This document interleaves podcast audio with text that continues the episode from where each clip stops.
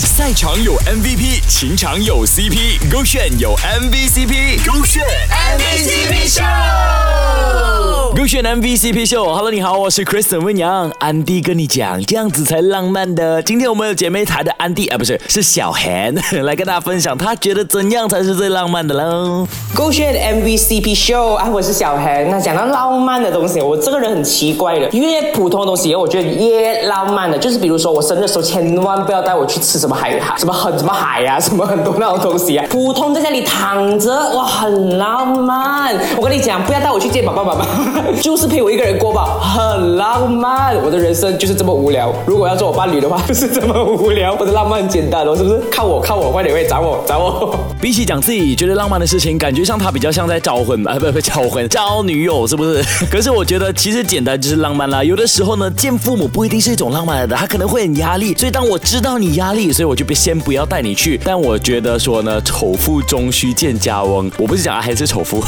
只是我觉得总有一天会是要发生的，只是他多给他一点时间准备嘛，对不对？这个也很浪漫呢。姐妹她的小黑呢来分享了不正常的浪漫是怎样的，现在要分享正常的浪漫是如何的嘞？好啦，如果讲到好像正常人的话，我觉得应该做的话，哎，买朵花很重要吧？连花都没有，你跟我讲浪漫，不要买假花。